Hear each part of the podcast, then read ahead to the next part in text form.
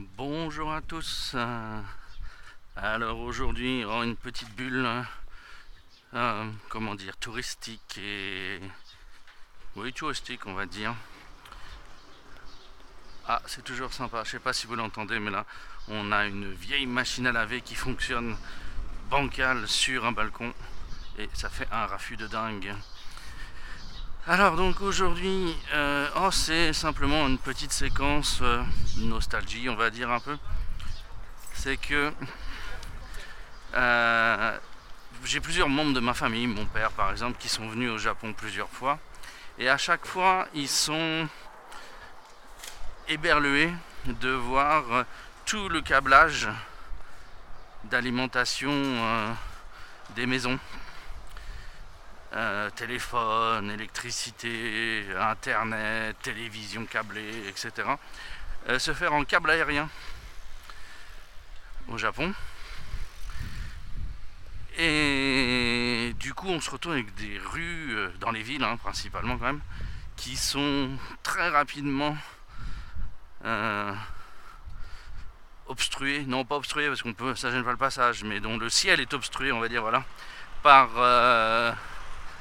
des fils, des transformateurs en haut des poteaux, et euh, voilà, des fils, des poteaux, des fils, des poteaux, des fils, et des gros transfos sur les, sur euh, un pylône sur trois, je vais dire, parce que en fait chaque euh, bâtiment aura besoin de son transfo.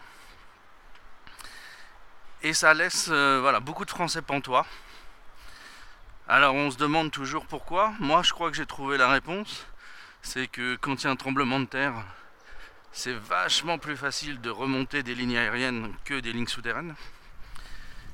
Ces lignes souterraines, euh, si elles ont été coupées, ça veut dire qu'on a eu euh, une dégradation de l'infrastructure massive. Il faut euh, faire des excavations, refaire les tunnels et tout. Tandis que si c'est aérien, ben voilà, vous avez votre pylône, s'il est tombé, bah, vous le remplacez. S'il est incliné, vous le redressez. Mais les Japonais sont assez bons pour ça. Ils ont l'habitude. Donc c'est pour ça qu'ils gagnent tout en aérien.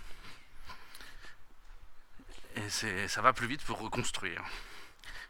Comme de toute façon, on sait que où qu'on soit au Japon, à un moment ou à un autre, ce sera les, les, bâtiments, les infrastructures seront foutus par terre par un gros séisme.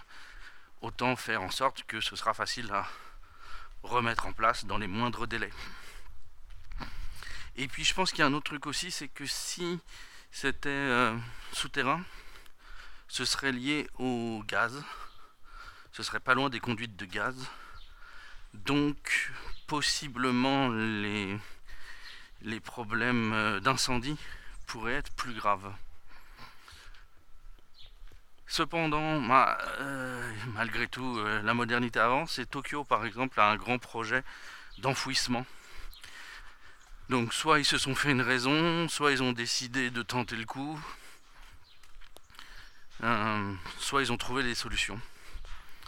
Mais voilà, toujours est-il que si vous venez au Japon, alors Tokyo, dans quelques années, vous y verrez plus rien, mais des villes comme Osaka, Kyoto, etc., vous pouvez encore pour longtemps y voir des fils, des fils, des câbles au-dessus de vos têtes dans les rues.